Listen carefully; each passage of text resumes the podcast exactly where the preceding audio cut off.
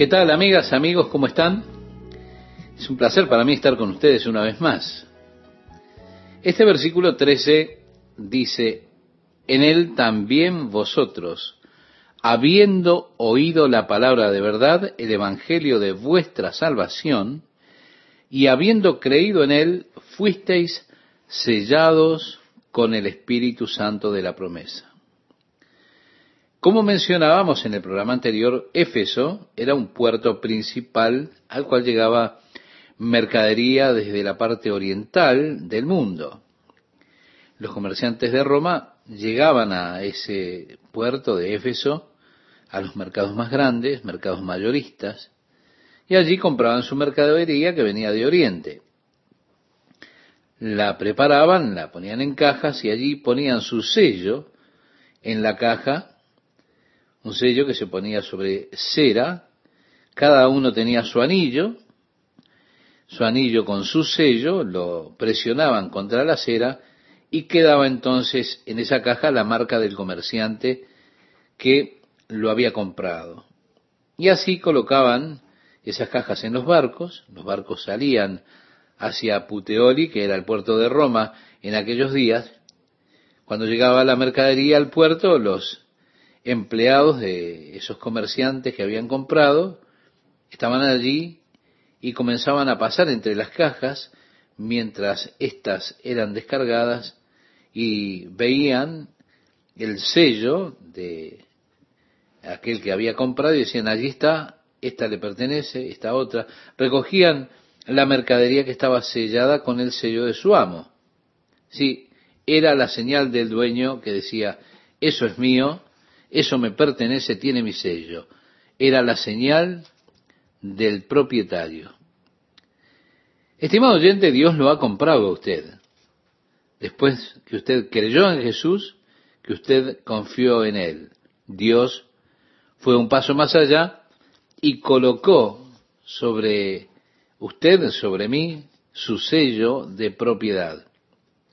Y quiero decirle algo, esto a usted le da absoluta seguridad. Dios lo ha sellado. Dios me ha sellado.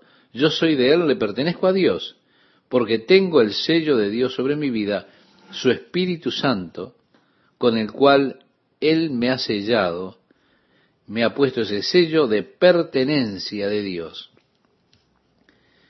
que es las arras de nuestra herencia hasta la redención de la posesión adquirida. Vale decir, es el pago por anticipado. Yo mencionaba en el programa anterior que podemos poner un aviso en el periódico, pensamos vender el auto, y bueno, llega alguien y nos dice, me gusta su auto, se lo quiero comprar. Voy al banco y consigo el dinero y vuelvo. Pero yo digo, ¿usted realmente lo va a comprar? Sí, sí, quiero comprarlo, pero debo ir al banco a conseguir el dinero. Bueno, muy bien, entonces déjeme una seña, un depósito. Pero no, no, no, yo lo voy a comprar. Le dejo mi palabra. No, no, no se trata de palabra. Yo quiero que usted me deje un adelanto porque quizá viene alguien en unos momentos, me ofrece el dinero en efectivo y yo ya tengo el dinero en mi mano. Y no voy a perder la venta por usted.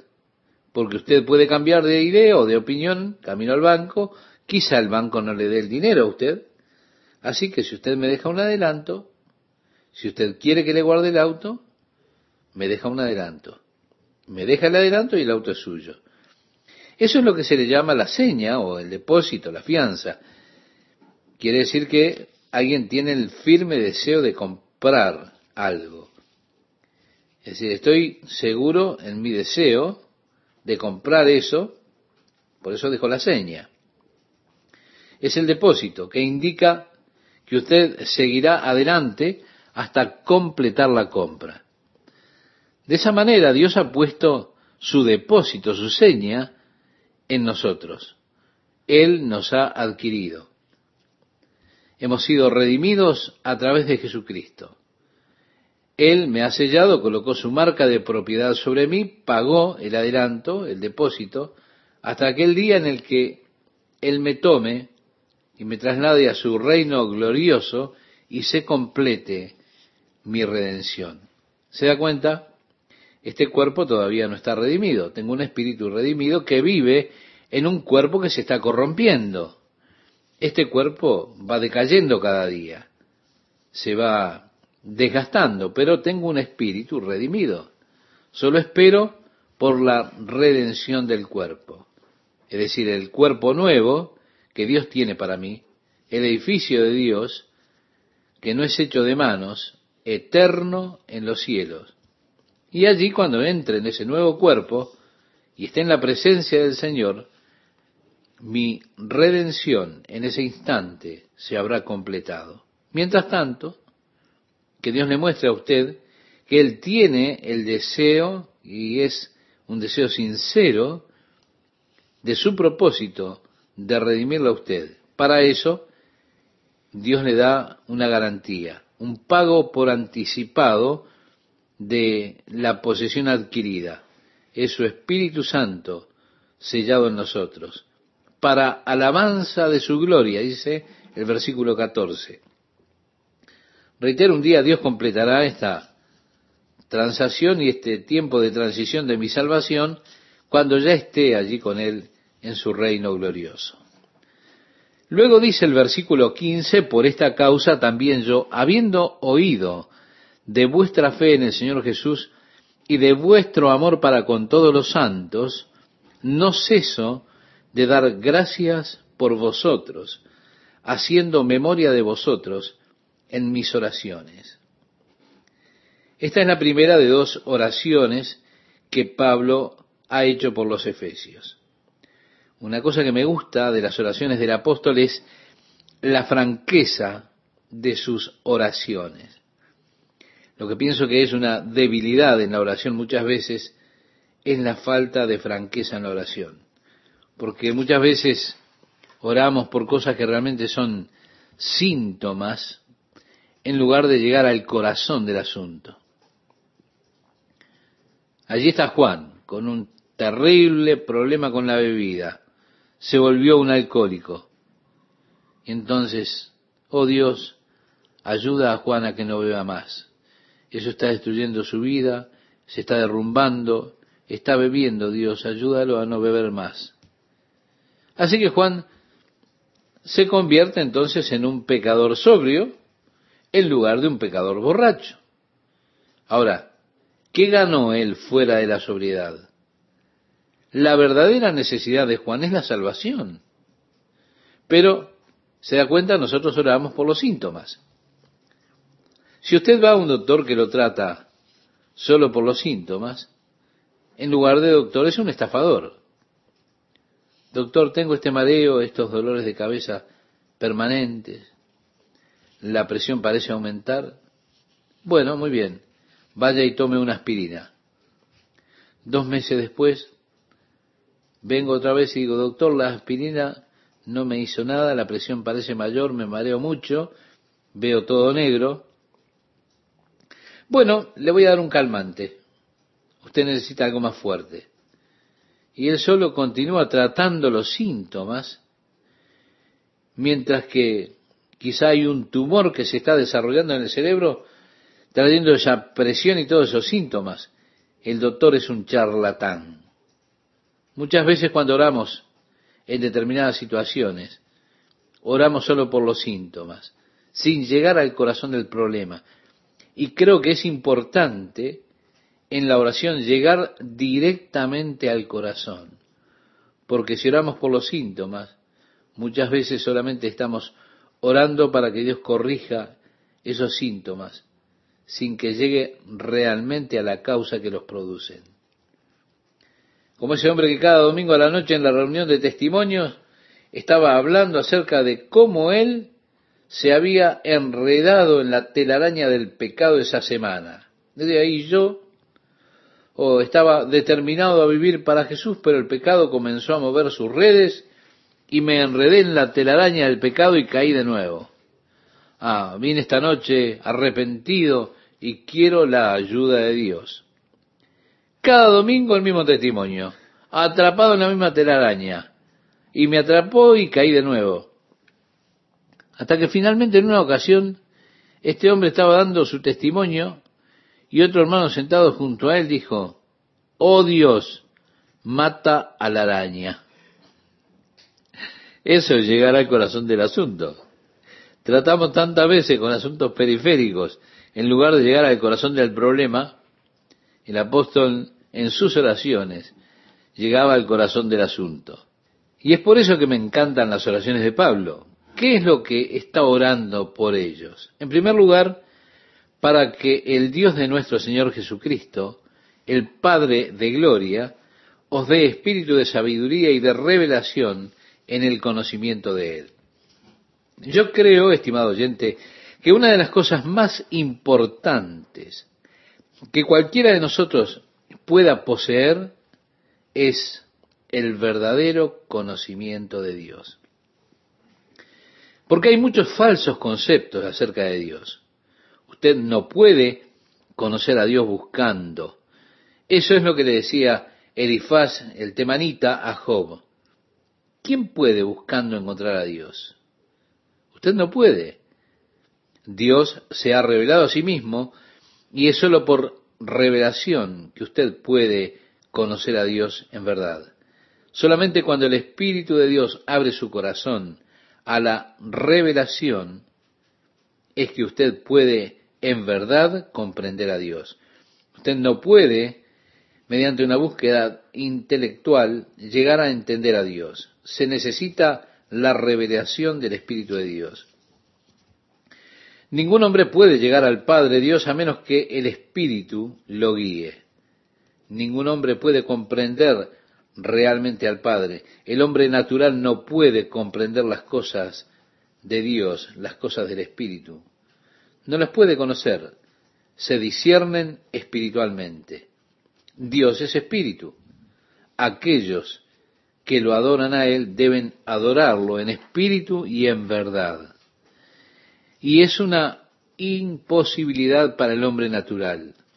Se necesita la obra del Espíritu de Dios en el corazón, el espíritu de revelación en la sabiduría y en el conocimiento, el entendimiento de Dios. Pablo oraba que Dios pudiera revelarse a él mismo, a ellos, por el Espíritu Santo. Es la única ayuda, la única esperanza que tenemos para conocer a Dios es por medio de la revelación del Espíritu Santo. Y agregó alumbrando los ojos de vuestro entendimiento para que sepáis cuál es la esperanza a que Él os ha llamado.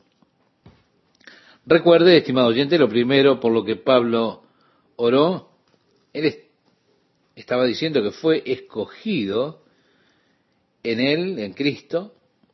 Oh, si usted solo supiera lo que es la esperanza para aquellos que Dios ha llamado para ser sus hijos, usted nunca, nunca, nunca tendría problemas con la muerte nuevamente. Usted ya no tendría miedo a la muerte. Usted no andaría por allí lamentándose por un hijo de Dios que murió si usted tan solo supiera lo que es la esperanza de nuestro llamado. Nosotros tenemos conceptos peculiares de la muerte y decimos, Qué pena, era tan joven, tenía toda la vida por delante, qué tragedia que se haya ido tan pronto. Y eso ocurre porque usted no conoce la esperanza del llamado del creyente. Tragedia para nosotros tal vez, porque lo vamos a extrañar, pero no tragedia para él. Él ya está allí en la presencia del Señor, ya no tiene que pasar más por todo este sufrimiento que tiene este mundo, esta tierra. La vida en esta tierra es todo un infierno. Sí, sí, para aquellos que no son salvos, la vida aquí en la tierra es todo el cielo que ellos van a conocer. Pero para aquel que es creyente, este mundo es agobiante. Si usted solamente supiera lo que es la esperanza del llamado de un hijo de Dios, si usted solo supiera lo que Dios tiene guardado para sus hijos, si usted solamente conociera la gloria que nos espera como hijos de Dios, mire usted, usted corregiría esa falsa actitud que tenemos hacia el mundo y las cosas del mundo.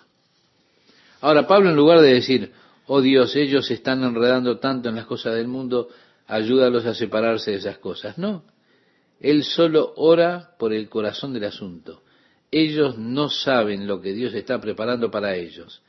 Ellos están desanimados porque han perdido de vista la gloria que Dios ha de revelar en ellos. Así que va al corazón del tema. Dios ilumínalos para que sepan la esperanza de su llamado. Permítele saber, Dios, lo que tienes reservado para ellos. Ellos ya no querrán estar desanimados, Señor. Ellos solo conocen las cosas gloriosas que los esperan cuando lleguen al final del camino, si tú se las revelas. Alejandro el Grande estaba yendo sobre el Himalaya mientras se movía tratando de conquistar India. Habiendo conquistado el imperio persa y habiendo obtenido todas sus riquezas, él vio a un hombre cuyo caballo estaba sumamente cargado y el caballo se debilitaba por la carga y comenzaba a tropezar. Y ese hombre hacía lo mejor que podía por ayudar al caballo. Finalmente el caballo no pudo con la carga. Así que aquel hombre tomó esa carga que estaba sobre el caballo, la puso sobre sus hombros y comenzó a lidiar con la carga. Alejandro el Grande sintió curiosidad y fue y preguntó qué era lo que llevaba en esos sacos que estaba llevando allí en sus hombros. ¿Por qué no los dejaba en el camino? Se acercó al joven y le dijo, ¿qué tienes en esos sacos que tanto te esfuerzas por llevar? El muchacho lo miró y dijo, Señor, en estos sacos llevo los tesoros de Alejandro el Grande. Alejandro movió su cabeza y dijo, cuando lleguemos al campamento, llévalos a tu tienda. Ahora te pertenecen a ti. ¿Sabe? Esa carga se volvió más liviana. De repente ya no eran tan pesadas. ¿Por qué? Porque ese muchacho ahora decía, esto es mío. ¡Wow! El Señor dice, cuando lleguemos al campamento, todo será tuyo. He ahí la esperanza de su llamado, esas gloriosas y eternas riquezas del reino de Dios. Cuando nos damos cuenta lo que Dios tiene preparado para nosotros, bueno, yo le digo a usted que esto es lo que me da la fuerza, la energía, el valor y todo lo que necesito para seguir adelante. Si usted solamente supiera la esperanza de su llamado, si usted supiera. Dice además, ¿y cuáles las riquezas de la gloria de su herencia en los santos? Y esto es interesante. Ahora, tenga cuidado. Él no está hablando acerca de su herencia aquí. Él está hablando acerca de su herencia en nosotros. Y esto para mí es un misterio. Si usted se da cuenta que Dios lo está atesorando a usted. Nunca pensé mucho acerca de esto he pensado mucho acerca de mis tesoros en Dios. Recuerde cuando dijo Jesús, el reino de los cielos es como un hombre atravesando un campo y descubre un tesoro. En el Evangelio de Mateo capítulo 13, versículo 44. Bueno, cuando usted atribuye esta parábola, el tesoro allí se torna usted. Y la persona que da todo para comprar el campo, el mundo, de manera de obtener el tesoro que es usted, es Jesús es que Él lo valora tanto que dio su vida para redimirlo, para adquirirlo a usted. Usted es su tesoro. Lo dijo Pedro, nosotros somos su peculiar tesoro. Sí, el tesoro de Dios. Si usted tan solo se diera cuenta que es el tesoro de Dios, usted nunca más se habría de rebajar otra vez nunca más se menospreciaría. Hey, yo soy el tesoro de Dios, la herencia de Dios, ese es el valor que me da Dios. Personalmente yo no creo que Él esté ganando mucho conmigo, pero me gusta que a Él le guste. Las riquezas de la gloria de su herencia en los santos. Entonces, si usted solo conociera el tremendo poder que Dios ha puesto a su disposición en su vida. Dice, ¿y cuál la supereminente grandeza de su poder para con nosotros los que creemos, según la operación del poder de su fuerza? Sí, mi amigo, mi amiga, si usted solamente conociera esa fuerza que está disponible para usted como hijo de Dios, los recursos de Dios son ahora suyos. Todos se han vuelto suyos. Oh Dios, decía Pablo, ayúdalos a darse cuenta de los recursos que ellos tienen si tan solo claman a ti.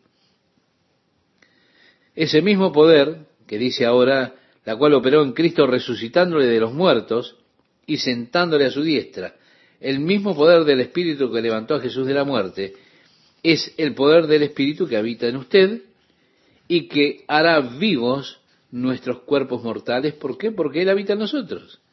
Si usted tan solo conociera la excelente grandeza del poder del Espíritu de Dios y que ese poder está disponible, esto lo pone a Cristo, lo puso a Cristo, ese poder, en los lugares celestiales, sobre todo principado y autoridad y poder y señorío. Es decir, habla de grados de los seres espirituales en el universo. Cristo está por sobre todos esos seres espirituales, más allá por encima de cada principado, de cada poder, de cada autoridad, de cada señorío, y sobre todo nombre que se nombra, no solo en este siglo, sino también en el venidero. Ese lugar y posición que Dios le ha dado a Jesucristo.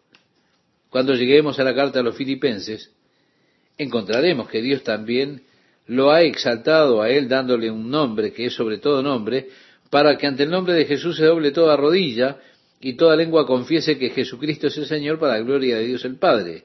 Sí, Él lo ha sentado allí en los lugares celestiales sobre todo, dándole un nombre que es sobre todo nombre que se nombra. Y sometió todas las cosas debajo de sus pies, dice el versículo 22 aquí en Efesios capítulo 1. Y lo dio por cabeza sobre poder que Él ha dado a Jesús para reinar, Él ha dado a Él ser la cabeza sobre todo, pero dice, lo dio por cabeza sobre todas las cosas a la iglesia. Vemos Cristo es la cabeza del cuerpo que es la iglesia. Cada mes en nuestra reunión, en la Junta de Iglesias, comenzamos la reunión con un reconocimiento de que Jesús es la cabeza del cuerpo que es la iglesia. Nosotros no estamos allí para conducir el negocio. Nosotros estamos allí para tener la mente del Señor y que Él pueda dirigir las actividades de la iglesia. Nosotros no estamos allí para gobernar la iglesia. Estamos allí para escucharlo a Él para descubrir lo que Jesús quiere que se haga. Y buscamos su consejo, su asesoría. ¿Por qué? Porque Él es la cabeza sobre todas las cosas de la iglesia, como dice a continuación, la cual es su cuerpo, la plenitud de aquel que todo lo llena en todo. ¿Qué tal amigas, amigos? ¿Cómo están? Qué alegría estar nuevamente con ustedes compartiendo este hermoso estudio de esta apasionante carta del apóstol Pablo a los Efesios. Comienza el capítulo 2 diciendo, y Él os dio vida a vosotros cuando estabais muertos en vuestros delitos y pecados.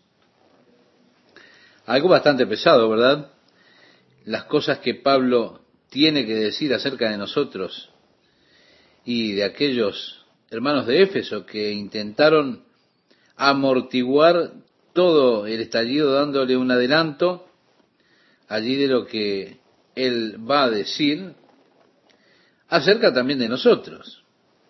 Sí, les dio un adelanto que fue realmente muy duro. Recuerda, Dios le dijo a Adán, el día que comieres de ese fruto, de cierto morirás. Hablando de aquel fruto del árbol del conocimiento del bien y del mal, en el huerto de Edén. Dios hablaba acerca de la muerte espiritual, es decir, la conciencia de Dios, la comunión, el compañerismo, la unidad que Dios pretendía que el hombre tuviera con él. Eso cesó. Porque Dios es espíritu. Los que le adoran a Él tienen que hacerlo en espíritu y en verdad. La relación con Dios cesa en el momento en el cual el hombre desobedece el mandato de Dios en el momento que el hombre transgrede la ley de Dios. Por eso, cuando estabais muertos. Realmente, como resultado de las transgresiones de los pecados. En el idioma griego, la palabra que se utiliza para definir el pecado es amartia, una palabra que significa errar. Nuestra palabra pecado entonces tiene su raíz en errar. De hecho, viene de un juego de arquería que los británicos practicaban. Ellos colocaban un aro sobre un mástil, cada hombre tomaba su aljaba de flechas, su arco y lanzaba esas flechas para que pasaran a través del aro uno a la vez. Así que de repente habían cinco hombres compitiendo, cada uno de ellos con diez flechas, uno tras otro lanzaban sus flechas para que pasaran a través del aro que estaba allí encima del mástil. Ahora, si un hombre fallaba el tiro, entonces era llamado pecador, había pecado, y él debía regalarle las bebidas a los demás. ¿Por qué? Porque él era un pecador, es decir, había errado al blanco. Bien, por la misma raíz de la palabra, indica que también es cierto que es posible ser un pecador sin querer serlo. Es posible que usted esté intentando dar en el blanco con mucha fuerza, pero sin importar cuánto esfuerzo pongamos en intentar dar en el blanco, ninguno de nosotros ha dado realmente en el blanco que Dios requiere para el hombre. Todos hemos pecado. Todos hemos errado al blanco, errado al objetivo de la gloria de Dios. Ahora, algunos tal vez estén más cerca que otros. Si decidimos continuar con el tema, vamos por un canal navegando y allá por la mitad del canal empieza a hacer agua el bote en el que vamos, comienza a hundirse. Bueno, algunos quizás no saben nadar y se hunden con el bote. Otros que son aficionados a la natación tal vez puedan nadar un poco, luego se hundirán. Otros que son más nadadores, son fuertes, quizá naden una milla o dos antes de hundirse. Por ahí encontramos un maratonista en ese grupo que llega a acercarse a la orilla y finalmente también se hunde. De todas maneras, todos hemos errado, nadie lo ha logrado. Eso es lo que dice Dios a cada uno de nosotros. Ustedes tal vez estén más cerca que otros, pero todos hemos errado al blanco de la gloria de Dios. Todos hemos pecado. No hay justo ni aún uno, nos dice la palabra de Dios. Y eso significa que todos, sin excepción, necesitamos ayuda. Ninguno de nosotros lo puede hacer por sí mismo. El blanco que Dios ha establecido para usted es la perfección. Así leemos en el Evangelio de Mateo capítulo 5 versículo 48. Sed pues vosotros perfectos, como vuestro Padre que está en los cielos es perfecto. Luego las escrituras dicen que ninguno de ustedes es perfecto. Ahora, ¿usted está de acuerdo con eso o no? Si no lo está, seguramente su esposa sí. Todos nosotros hemos pecado, todos hemos errado al blanco, a pesar de que hemos puesto lo mejor de nosotros para dar en el blanco hemos errado la gloria de Dios. Como resultado, dice la palabra de Dios, el alma que pecare, esa morirá. La paga del pecado es la muerte, escribía el apóstol Pablo a los romanos. Sí, es la pérdida de la comunión con un Dios que es santo. En el versículo 2 leemos, cuando estabais muertos en vuestros delitos y pecados, en los cuales anduvisteis en otro tiempo siguiendo la corriente de este mundo. Bueno, la palabra anduvisteis en el griego es una palabra que debiera traducirse vagar o caminar sin rumbo. Es decir, cuando usted ve a una persona caminando, usted supone que va a algún lugar, que tiene un propósito en su mente. Ahora, cuando usted ve a una persona caminando sin rumbo, a usted le da la impresión que no está yendo realmente a ninguna parte, que no tiene ningún propósito al caminar, como que anda errante, vagando. Así esta palabra griega vagar es la palabra que el apóstol utiliza aquí y que se traduce andar o anduvisteis. Pero en tiempos pasados uno solo vagaba por la vida, es decir, realmente no tenía un propósito eterno realmente. Usted no tenía ningún lugar al cual ir eternamente. Usted solo existía. Allí no había un propósito verdadero para su vida. En tiempos pasados, usted vagaba de acuerdo a la maldición de este mundo o la corriente de este mundo. La palabra corriente tiene su raíz de significado en el griego como veleta, es decir, para donde sea que sopla el viento, para ese lado va. Y ahí está la corriente de este mundo. Usted simplemente se mueve por ella. Cualquiera sea la moda del momento, allí estoy yo moviéndome con esa moda. ¿Se da cuenta? ¿Y todo el mundo lo está haciendo? Bueno, entonces vamos también. Cuando yo era chico solía preguntarle a mi madre si podía ir a cierto lugar, a hacer cierta cosa, y si ella me decía, no, hijo, no puedes, yo le decía, ¿por qué, mamá? Si todo el mundo lo hace, todo el mundo va. Ella solía decir, hijo, no hace ninguna diferencia si todos lo hacen o no. Si todos saltan para tirarse al fuego, ¿tú vas a saltar al fuego? Como cristiano vas a aprender a ir contra la corriente. Cualquier pescado muerto puede flotar en la corriente, Hace falta un pez vivo para nadar contra la corriente. Yo le agradezco a Dios por ese piadoso consejo de mi madre. En otro tiempo nosotros solo íbamos llevados por la corriente, llevados por el viento, como que éramos movidos sin rumbo, siguiendo la multitud, siguiendo la corriente de este mundo, siguiendo la moda. Ahora Pablo nos da un maravilloso panorama y es que estas modas del mundo están siendo realmente dirigidas por nada menos que Satanás. Porque dice, conforme al príncipe de la potestad del aire, el espíritu que ahora opera en los hijos de desobediencia. Bien, puede que haya existido un tiempo en la historia del mundo en la cual o en el cual una persona pudo haber cuestionado el hecho de que Satanás estaba detrás de la corriente o maldición del mundo.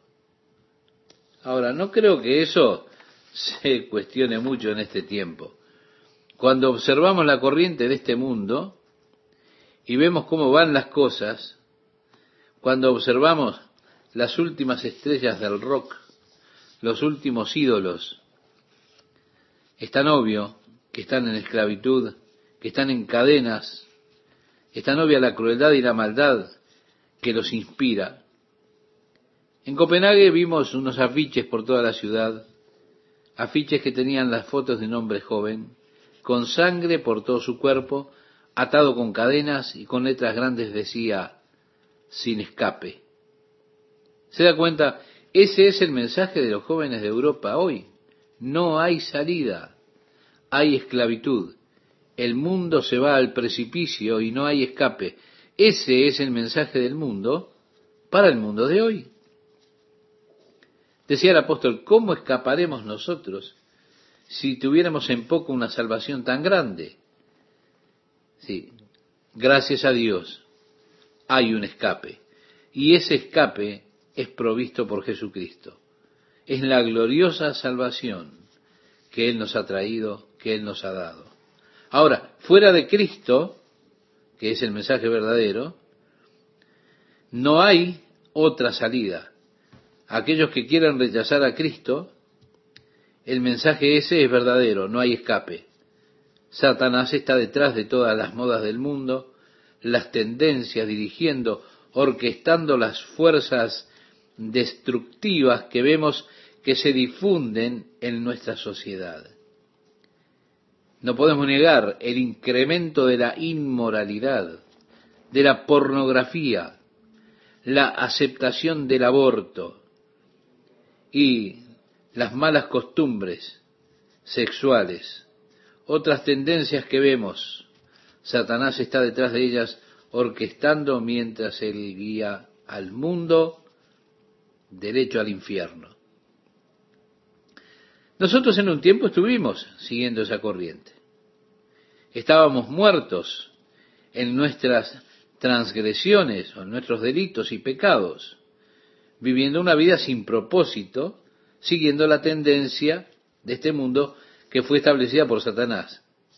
Qué imagen tan triste, tan trágica es la del hombre separado de Jesucristo. Es interesante para mí como muchas veces las personas temen a la voluntad de Dios. Habiendo caminado en la voluntad de Dios, yo no puedo comprender por qué un hombre pueda tener temor de eso. Pero Satanás le ha mentido tanto a las personas acerca de Dios, acerca de la naturaleza de Dios, que ha hecho que las personas muchas veces teman someter sus vidas a Dios. Cuando yo era niño, crecí en una iglesia, escuchando muchas veces a las personas decir, ten cuidado en lo que dices que tú no vas a hacer, porque eso es exactamente lo que Dios hará que tú hagas. Y Dios era casi como un cuco para nosotros. Usted dice que no va a hacer algo bueno, solo espere. En el momento que usted rinda su vida a Dios, eso es lo que Dios querrá que usted haga. Mire, yo tenía miedo de rendir mi vida a Dios había muchas cosas que yo no quería hacer. Yo tenía temor de que Dios iba de repente a comenzar a pedirme que hiciera todas aquellas cosas desagradables que yo había dicho que nunca haría. Que si mi hijo viniera y me dijera, papá, he estado pensando, yo realmente he tenido una buena vida. Siempre has provisto un techo sobre mi cabeza siempre has puesto comida en nuestra mesa, siempre he tenido ropa para vestir, realmente aprecio todo lo que me has dado, papá, todo lo que has hecho por mí. Y para mostrarme aprecio, papá, pensaba que hoy quería venir y hacer todo lo que tú quisieras que hiciera, que trabajara aquí para ti. Cualquier tarea que tengas para mí. Quiero pasar el día contigo y hacer cualquier cosa, cualquier trabajo que tú quieras. Ahora, como padre, usted cree que de repente yo pensaría, muy bien, tengo a este chico donde quiero, he pasado trabajo queriendo sacar todo el pasto del fondo, así que voy a aprovechar que está aquí y lo voy a poner a trabajar. Entonces yo diría, muy bien, comienza por el fondo con esos yuyos, cuando termines con eso limpia los tachos de basura ¿Usted cree que yo podría pensar en cada tarea sucia, miserable de mi casa para pedirle a mi hijo que lo hiciera cuando él viene con esa actitud? Bueno, si usted cree que yo podría pensar eso, entonces usted no me conoce. Quiero decirle una cosa. Yo estaría tan asombrado que uno de mis hijos viniera y me dijera algo de eso, que estaría gratamente sorprendido. Yo haría de ese día uno de los mejores días de mi vida un día que él quisiera compartir con su padre, bueno, ¿por qué no vamos a la playa y nos pasamos surfeando un poco? Tal vez podamos pasar en la playa a la tarde. Yo pensaría en esas cosas que realmente disfrutaríamos juntos.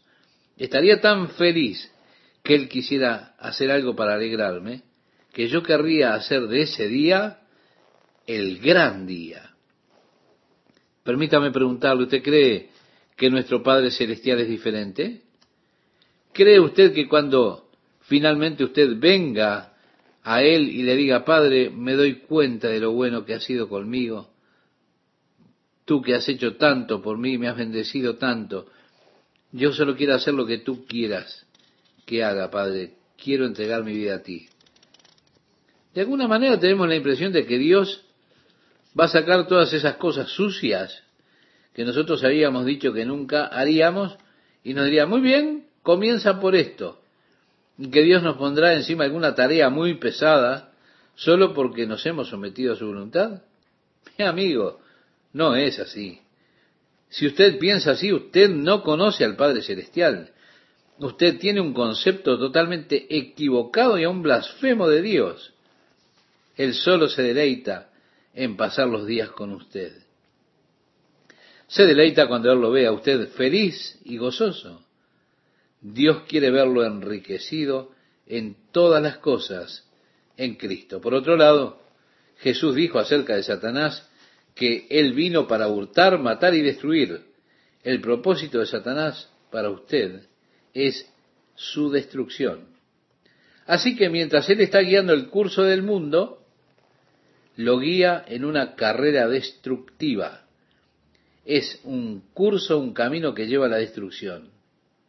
Aún así, las personas siguen en ese camino, sin preocuparse, sin considerar nada. Oh, amigo, háblame después. Yo estoy pasando lo genial, como para preocuparme de hacia dónde lleva este camino. Parece que no les importa nada seguir haciendo la voluntad de Satanás que los guía a la destrucción final. Mientras usted habla acerca de esto, muchos dicen, bueno, tal vez cuando esté en mi lecho de muerte voy a considerar entregar mi vida a Dios, pero no, no, ahora estoy muy ocupado, me estoy divirtiendo. Yo no quiero comprometer mi vida ahora con Dios. Qué concepto equivocado tienen las personas de lo que significa rendir la vida a la voluntad de Dios. Porque una vez que la persona lo hace, Jesús decía, me complazco en hacer tu voluntad, oh Señor. Si se vuelve un placer, un deleite, el estímulo de la vida. Ahora, las personas que nos observan no pueden comprender eso, porque ellos no saben lo que sucede adentro. ¿Quieres decir que tú vas a la iglesia los domingos y escuchas un estudio de la Biblia, amigo? Ellos no conocen el gozo que nosotros tenemos de la presencia del Señor mientras le adoramos, cuando cantamos de nuestro amor y nuestras alabanzas, nuestro agradecimiento a Dios. Entonces, cómo Él comienza a ministrar su verdad en nuestro corazón, comienza a hablarnos realmente. Ellos no comprenden esa emoción de la palabra de Dios ministrando a nuestras vidas a las cosas de nuestra vida. Y así mirándolo de afuera no pueden comprender.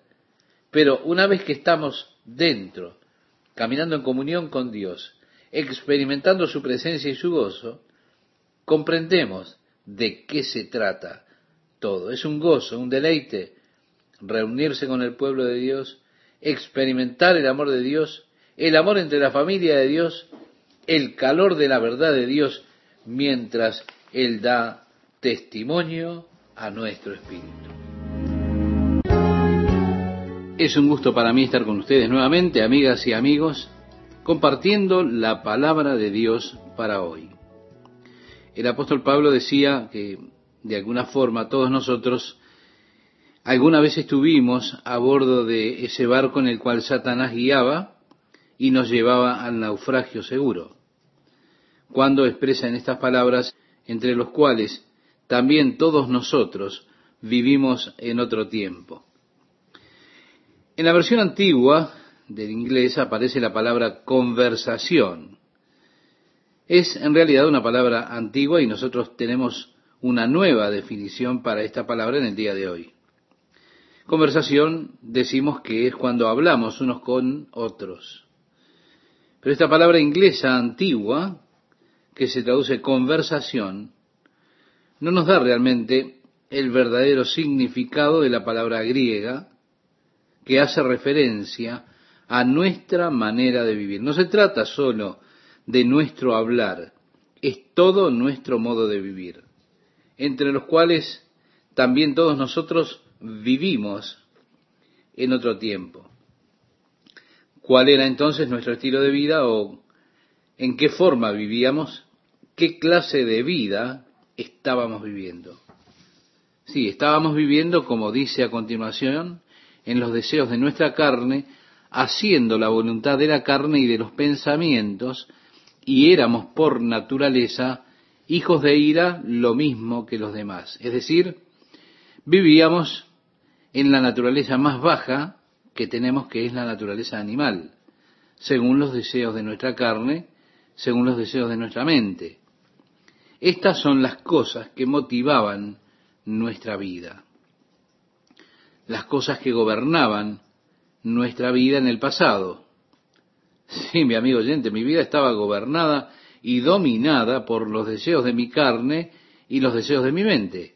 Y así pasaba mi vida intentando satisfacer mis deseos carnales.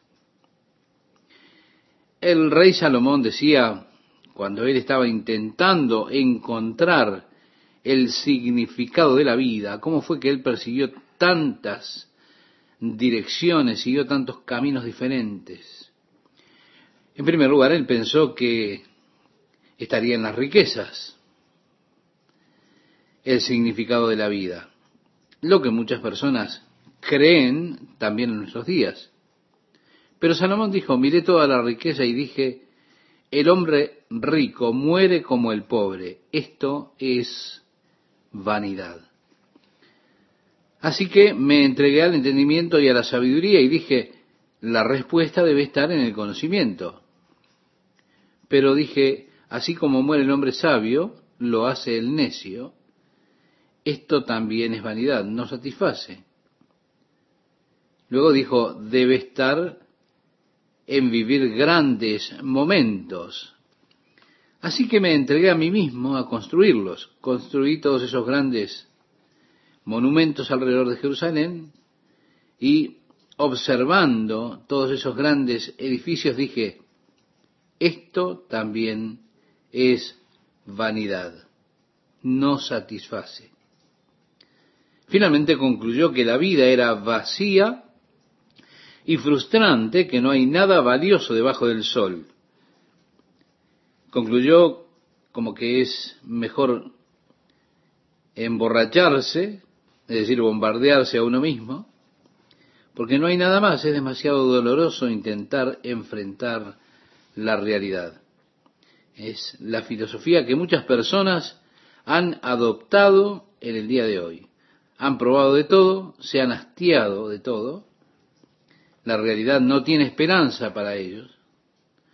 Ahora, ¿no es esto lo que la filosofía existencial declara? Usted solo espera poder tener alguna clase de experiencia satisfactoria de verdad, porque si usted enfrenta la realidad, la verdad no existe. De esa forma usted termina desesperado. Y allí andábamos todos nosotros yendo con la multitud, mientras ellos intentaban satisfacer los deseos de su carne y los deseos de su mente. Como también nosotros, porque nosotros éramos por naturaleza, es decir, nosotros estábamos haciendo lo que sale naturalmente del hombre caído en el pecado. Éramos por naturaleza hijos de ira, lo mismo que los demás.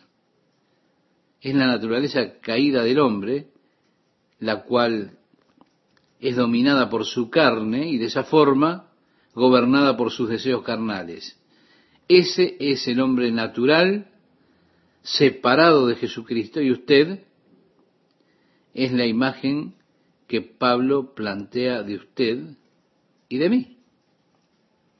Ahora, él toma este lienzo en el cual ha pintado todo este estado oscuro, negro, y comienza a salpicar algunos colores brillantes. Por ejemplo, dice, pero Dios que es rico en misericordia. Colores brillantes pasan rápidamente a través de este fondo oscuro. Luego dice, por su gran amor con que nos amó, aun estando nosotros muertos en pecados.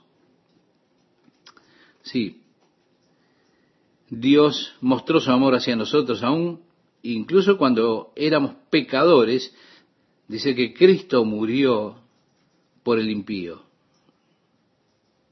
¿No es esto el gran amor de Dios? es en esto que hay amor, no que nosotros hayamos amado a Dios, no, sino que Dios nos amó a nosotros y envió a su unigénito Hijo para que todo aquel que cree en Él no perezca, mas tenga vida eterna. También dice la Biblia, pero Dios que es rico en misericordia por su gran amor con que nos amó, aun estando nosotros muertos en pecados. Ahora, es una buena pregunta para hacernos. ¿Cuándo es que Dios comenzó a amarlo a usted? Muchas veces tendemos a pensar que Dios comenzó a amarnos cuando nosotros comenzamos a ser amorosos, amables, dulces, cuando comenzamos a vivir una vida perfecta. Allí pensamos que Dios dice, ¿no es ese mi amado? ¿No son perfectos? Yo los amo. ¿Cuándo comenzó Dios a amarlo a usted? Nos dice la palabra, cuando aún estábamos muertos en nuestros delitos y pecados, Dios nos amó. No hubo un momento en el cual usted mereciera que Dios lo amara. Y no hubo un momento jamás en que Dios no lo amara a usted. Es más, nunca existirá un momento en que Dios no lo ame. Pero Dios que es rico en su misericordia por su gran amor con el que nos amó, incluso cuando estábamos muertos, nos dio vida. Ahora, está aquí en el texto griego, finalmente lo tenemos. Nos dio vida juntamente con Cristo, por gracia sois salvos. Es decir, una vez yo estaba muerto en delitos y pecados, pero por medio de Jesucristo, Dios hizo provisión para el perdón de mis delitos y de mis pecados. Así que puedo decir con el salmista en el Salmo 32, o cuán feliz es el hombre cuyas transgresiones son perdonadas, o cuán feliz es el hombre cuyos pecados son cubiertos. Cuando yo intenté esconder mi culpa, fui miserable. La mano de Dios fue dura en mi vida.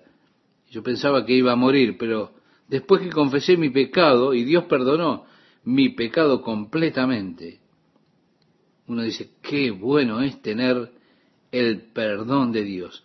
Cuán feliz es el hombre que obtiene el perdón de Dios. Así que Dios proveyó el camino para perdonar nuestros pecados y habiéndolos perdonado nos volvemos vivos en espíritu, vivimos en el espíritu, nacemos de nuevo, nacemos otra vez. Nuestro primer nacimiento, la vida natural, tiene que ver con la carne. Nacimos con un cuerpo de carne y desde el comienzo me dominaron mis apetitos carnales.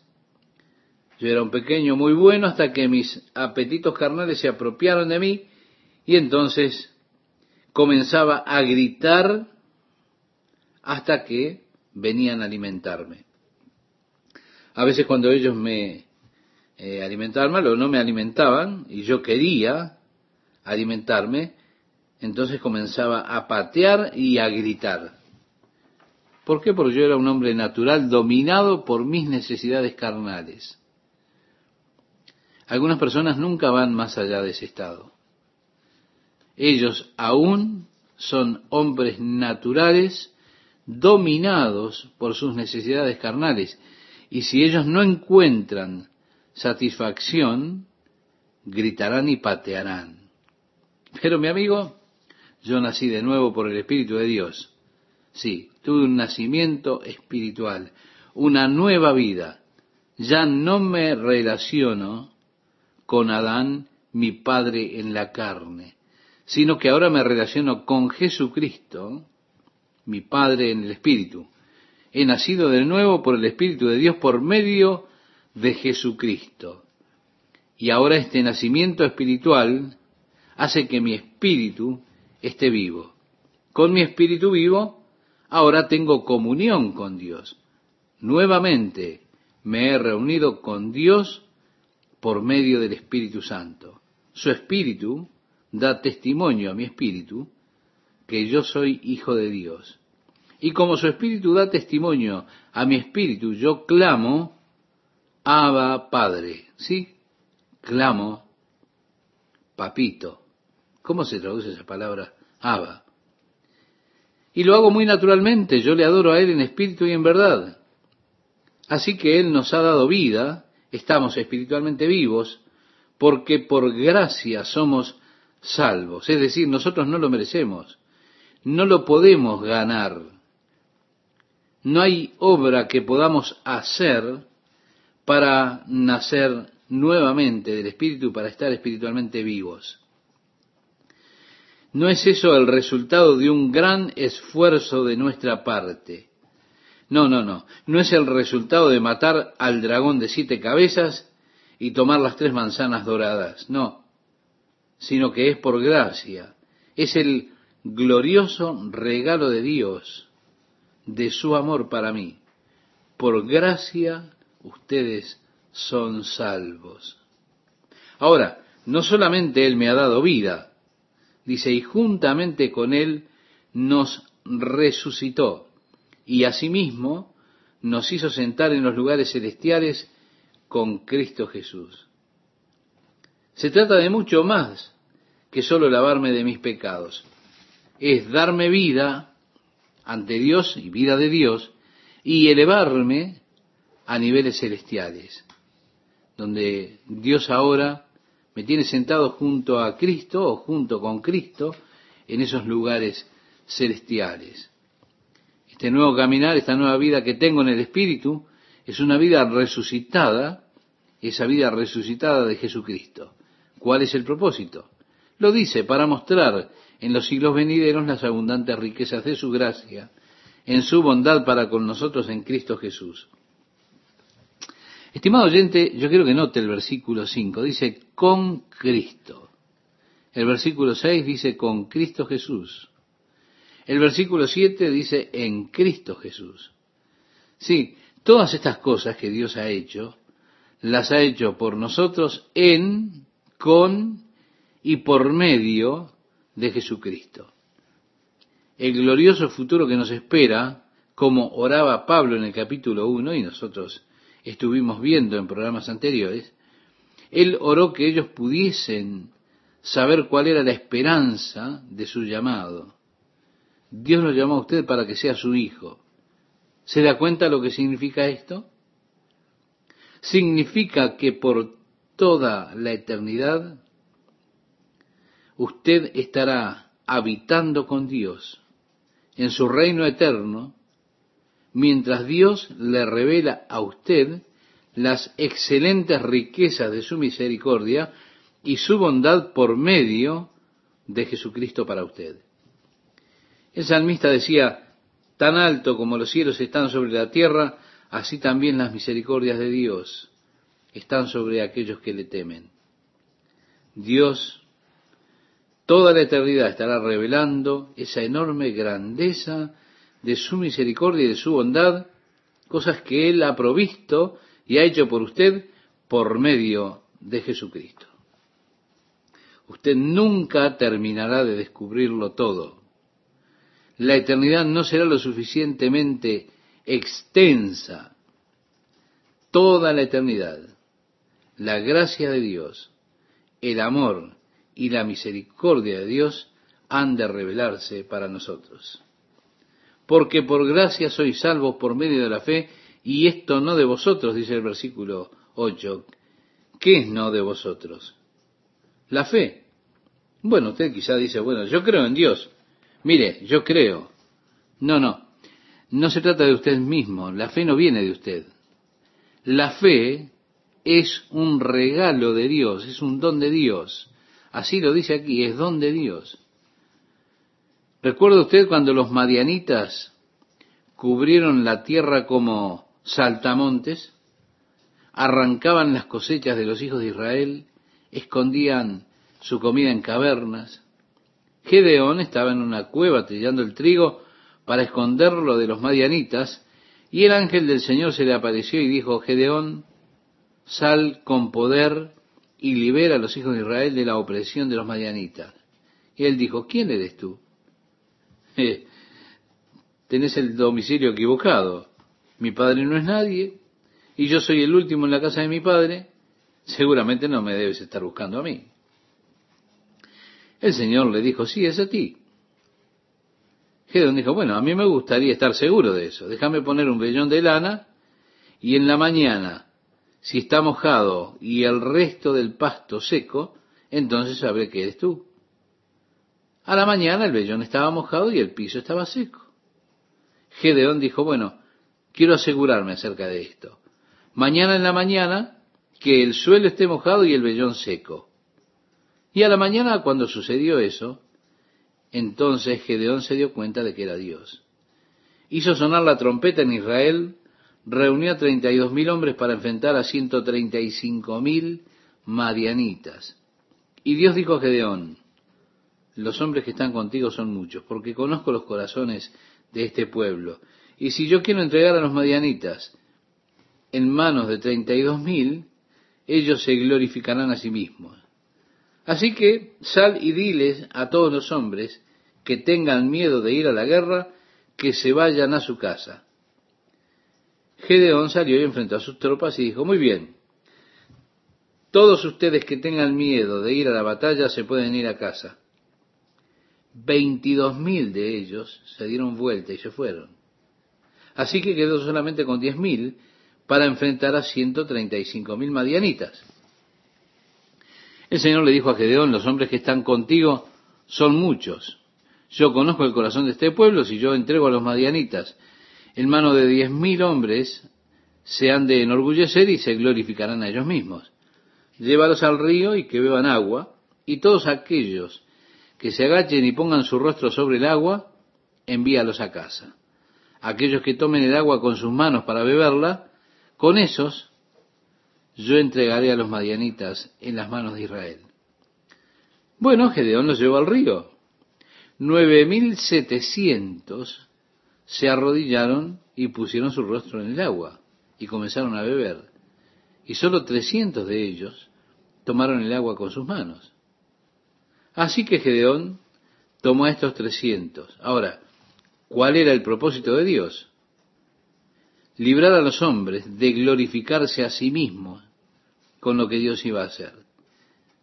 Mi amiga, mi amigo, Dios ha hecho algo maravilloso por nosotros. Nos ha traído la salvación, la vida eterna, y no quiere que nos jactemos que lo hemos hecho nosotros. De hecho, Él no quiere que ninguna carne se gloríe en su presencia. Así que incluso la fe por la que somos salvos no es nuestra. Dios nos la ha dado a nosotros como un regalo. Como dice aquí, porque por gracia sois salvos por medio de la fe, y esto no de vosotros, pues es don de Dios, no por obras para que nadie se gloríe. ¿Se da cuenta? Dios conoce la tendencia que tenemos de querer apropiarnos de la gloria que le pertenece a Él. Es una parte de la naturaleza pecaminosa. Eso mismo es lo que hizo tropezar a Satanás. Satanás dijo, voy a exaltar mi trono sobre las estrellas del cielo, me voy a sentar en la congregación a los lados del norte, voy a ascender a las alturas, seré semejante al Altísimo. Yo quiero que me reconozcan, me adoren y se gloríen en mí. Ese fue el pensamiento de Satanás. Dios dice a través del profeta Isaías, en el capítulo 14 de su libro, verso 12, ¿Cómo caíste del cielo, oh lucero, hijo de la mañana? Se da cuenta, para que nadie se gloríe buscando gloria. Dios sabe que esto es parte de nuestra naturaleza, por eso Él puso la salvación fuera de nuestra capacidad, de nuestras posibilidades. Él logró nuestra salvación sobre la base de su gracia, de su obra, su obra por medio de Jesucristo, y por medio de que yo crea en esa obra. Pero además Él me da la fe para que crea. Él me llevó hacia Él mismo. Él puso fe en mi corazón para creer su verdad y me concedió a mí, por medio de su gracia, este glorioso regalo, este don de la vida eterna.